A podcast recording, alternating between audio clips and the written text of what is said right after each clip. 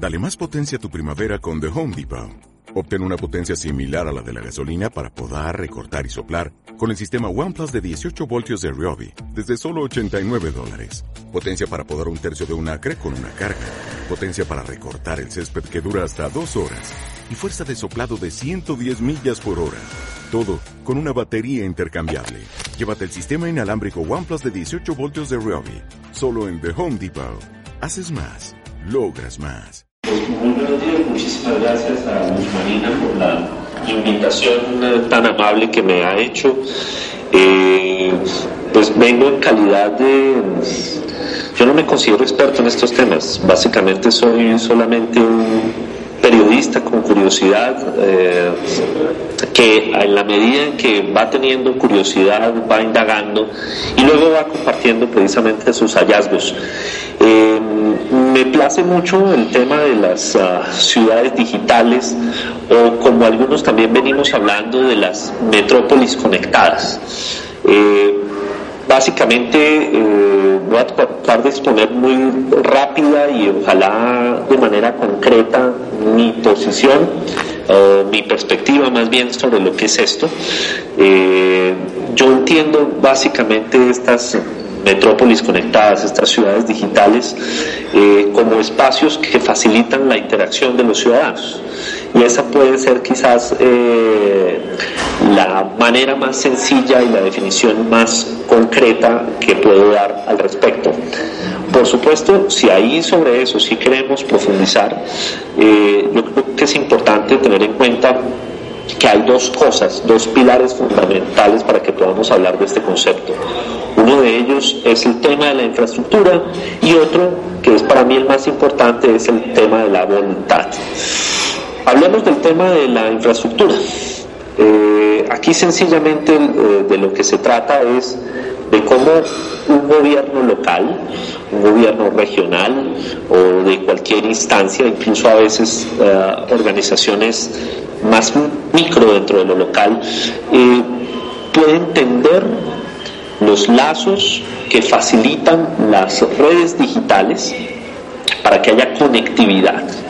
Entonces la conectividad se convierte en uno de esos primeros atributos fundamentales eh, que puede tener una ciudad inteligente. Estamos hablando allí de cobertura, por supuesto, y de penetración. La cobertura, tener la capacidad de que un usuario en cualquier lugar de la geografía pueda conectarse.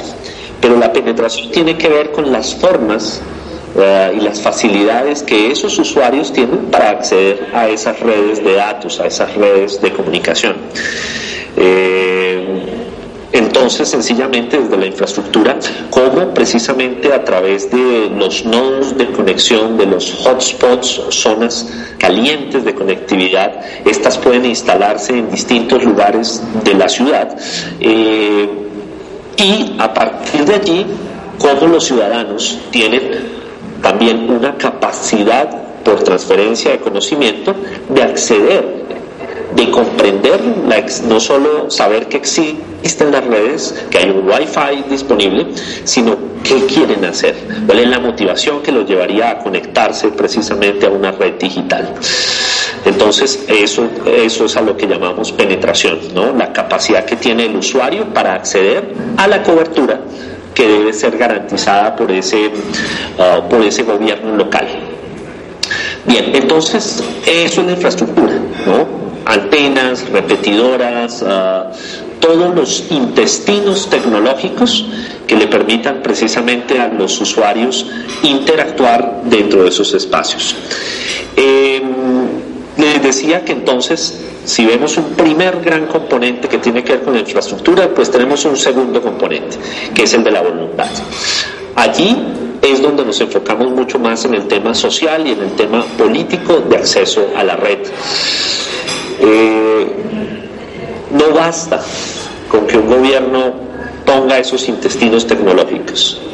Es indispensable, es una condición sine qua non que el Estado eh, entienda para qué, para qué pone esa capacidad de conectividad a los usuarios, qué quiere lograr con ello, qué quiere estimular Y lo más importante entonces allí es que la convicción nos debe llevar precisamente a estimular la participación ciudadana, la relación Estado-ciudadano.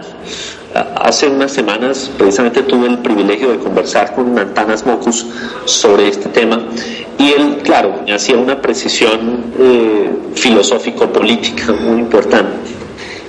al ciudadano solemos dividirlo, separarlo del Estado y el ciudadano hace parte del Estado. Totalmente de acuerdo. Pero quiero poner, quiero hacer la separación en este momento para solamente con fines pedagógicos. Hemos tenido un Estado patriarcal, un Estado eh, que desde arriba dice qué hay que hacer y sobre todo qué se puede hacer. Y hemos tenido un ciudadano que desde una base de la pirámide social tiene unas necesidades, muchas de ellas insatisfechas, y busca la manera en interactuar con el gobierno, que es el que está al frente del Estado. Estamos hablando de administraciones locales, no solo del orden nacional. Si el gobierno local tiene la convicción de que el ciudadano debe acceder a nuevos canales de comunicación, de interacción, de transacción con el Estado, damos un primer paso. ¿Qué es lo que suele ocurrir en ciudades que montan la infraestructura pero no tienen la convicción? Que la comunicación, que los mensajes son lo menos importante.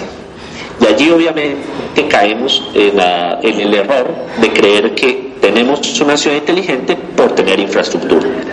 La infraestructura es solamente una condición técnica, importantísima, claro, pero no la única, la que sostiene, eh, incluso en algunas otras propuestas que he visto, de eh, ciudades inteligentes que realmente no lo son. Podemos tener, lamentablemente, ciudades brutas con infraestructura. Y creo que lo que se trata de la inteligencia de una ciudad es poder facilitar la inteligencia de los ciudadanos compartida como un valor en red, como un, donde los ciudadanos precisamente son nodos inteligentes, ah, comunicando sus visiones, sus sueños, sus miedos, sus esperanzas y distribuyéndolas y compartiéndolas con otros pares, con el ciudadano, incluso con las instituciones públicas y privadas. En esa medida, eh, absolutamente importante que si existe la convicción, un Estado de cualquier orden garantice que esa comunicación se puede dar de manera libre, se puede dar de manera espontánea, se puede dar en los momentos de coyuntura y no solamente cuando el Estado permite los espacios. Los espacios precisamente para una ciudad inteligente, son asincrónicos. Es decir, están en cualquier momento disponibles para el usuario, eh, para nosotros como ciudadanos. ¿Qué tal que precisamente una ciudad ah, se precie de ser una ciudad inteligente, pero en momentos de coyuntura como un paro, como una protesta ciudadana, limiten los canales de comunicación o apaguen las antenas para la conectividad. Es allí donde precisamente una ciudad, eh, cualquier municipio, deja de facilitar las condiciones de comunicación. Entonces, vayamos redondeando. Una ciudad inteligente es aquella que permite que los ciudadanos tengan el acceso al consumo de información y a la producción de contenidos en cualquier momento, desde cualquier lugar, eh, y sin importar la visión política, social o económica de los usuarios, de los ciudadanos. En otras palabras, una ciudad inteligente no está al servicio del gobierno local una ciudad inteligente es el espacio que el gobierno local construye con sus ciudadanos de manera permanente y dando pluralidad, dando espacio a la diversidad. Entonces, em, ¿qué pasa? Vayamos ahora a ejemplos claros de lo que puede ser uh, una ciudad inteligente. Una ciudad inteligente perdón, un segundo acá, accedo a los apuntes.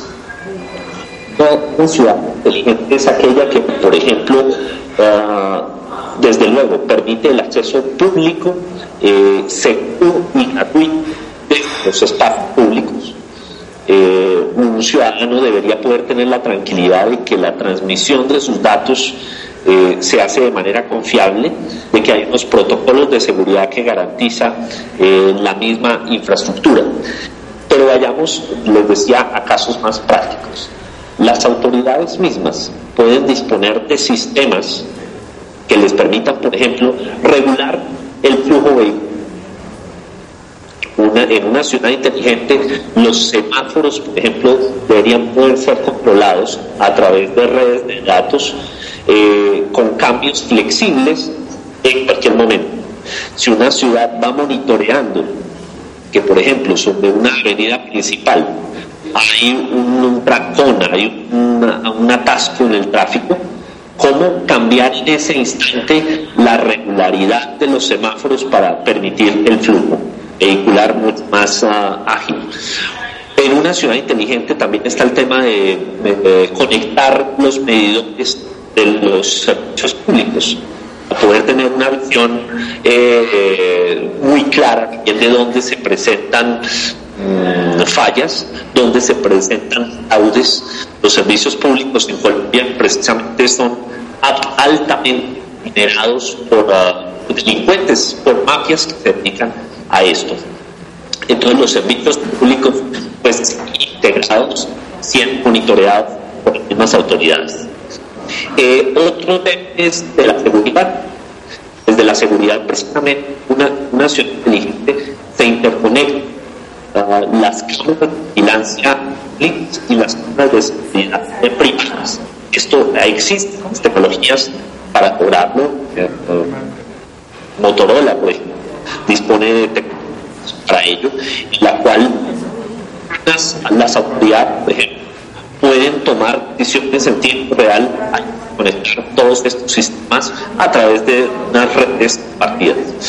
Eh, y, digamos, lo más importante para todo es un tema de educación para la clase una ciudad inteligente eh, se estimula permanentemente eh, los debates, la creación de contenidos, eh, todos estos cómo pueden ayudar precisamente para establecer rasgos identitarios de una cultura, de una sociedad.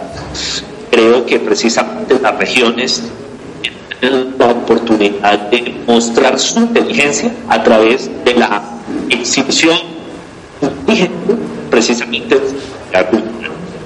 Eh, creo que Colombia, en eh, Colombia ya se están empezando a dar pequeños pasos para ir un poco cerrando mi intervención, eh, en donde ciudades como Medellín, como Bucaramanga y como Bogotá han empezado a dar pasos y cómo lograr muchos más espacios desde lo público, facilitar el acceso de los ciudadanos a, a estas redes. ¿no? Eh, eh, Bogotá, precisamente, que es un caso eh, del que estoy más afectado por, mis condiciones de residencia, por ejemplo, ya en sus próximas semanas habilitará son en cada una de las localidades es decir, básicamente unas 60 zonas en las distintas localidades de Bogotá. Ya hay corredores importantes eh, dentro de la capital pública eh, a las que se puede acceder de manera gratuita. ¿Qué es importante? Por supuesto, a esto asociar eh, condiciones de seguridad que los ciudadanos puedan sacar sus dispositivos sin problema utilizar aplicaciones de realidad aumentada.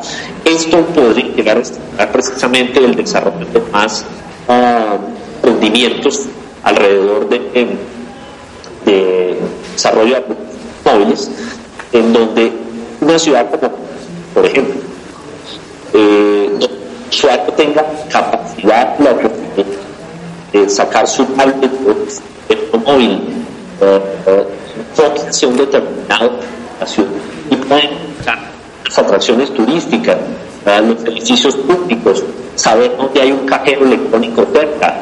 Eh, todo ese tipo de información resulta absolutamente valioso propios y para extraños. ¿Dónde puede quedar, por ejemplo, una estación de gasolina?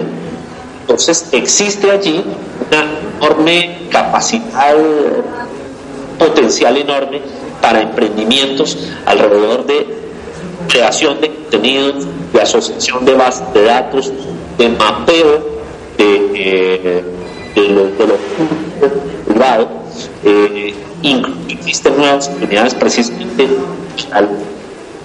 para la publicidad, para el mercadeo, donde puedan darse aplicaciones por el famoso marketing Bluetooth, donde los establecimientos puedan eh, disponer de antenas, enviar mensajes a los usuarios que pasen cerca a su, a su, a su entorno, también. Eh, entonces las posibilidades enormes. Importante entonces, eh, para, para ir un poco aclarando ahora sí, siendo finales y entusiasmo Repito, la infraestructura es lo sencillo. Parece contradictorio, pero la infraestructura es, es lo sencillo. Lo más importante es que exista voluntad desde público para que el ciudadano interactúe en eso. Las ciudades son inteligentes en la medida en que sus ciudadanos puedan precisamente eh, emprender, comprender eh, y aprender lo que la ciudad le da. Entonces, eh, bueno, básicamente esa sería como mi visión del tema. Muchísimas gracias, quedo a la expectativa de si hay preguntas o ustedes quieran dar. Eh, Muchas gracias, Víctor. Eh, te dejamos conectado y vamos a dar continuidad entonces a otros elementos o puntos de la agenda.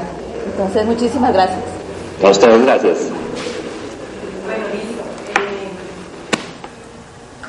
pues vamos a seguir con el componente de, de, Roberto Carlos, pero nos vamos a tomar unos 10 minutos para un descanso y un refrigerio. Entonces, eh, pues, eh, a continuación les pasaremos el, el, refrigerio y los que quieran listos de nuevo pueden acercarse también. Entonces descansamos un poco, nos paramos y luego seguimos entonces con la parte de, bueno, listo. de Roberto. Ya, y también pues, el auditorio va a tomar un receso, les pues atentos eh, tu intervención con el tema pues de la dificultad un poco de, del internet, pero pues, quedó, quedó, claro. Ahorita yo voy a presentar el brigada y voy a... Sí, sí, se, se, se muy bien. Entonces yo ahorita voy a sacar el brigada y traer unos slides para contar sobre el tema de mapeo y experiencias pues como el tema de salvallamas, estoy aquí, todos esos elementos que conocemos que nos dieron acá y otros temas de comunidades palenqueras que son cómo están eh, digitalizando las memorias históricas Vamos a escuchar la iniciativa de los jóvenes de comunicación que van a interactuar con el profesor Medrano. Eh, y luego el tema de las, de las aplicaciones del Comité de Software Libre y a nombre de Brigada. Igual un abrazo grande, Todo bien, chao. Así otro pasamos. También vamos a pasar esta, es que la otra que la necesitaba para Brigada Digital. También firma la de mi Ah, bueno, esa, porque esta es la, la, la nuestra. Esa es la nuestra. Eh, aunque ya todos somos Brigada Digital. de una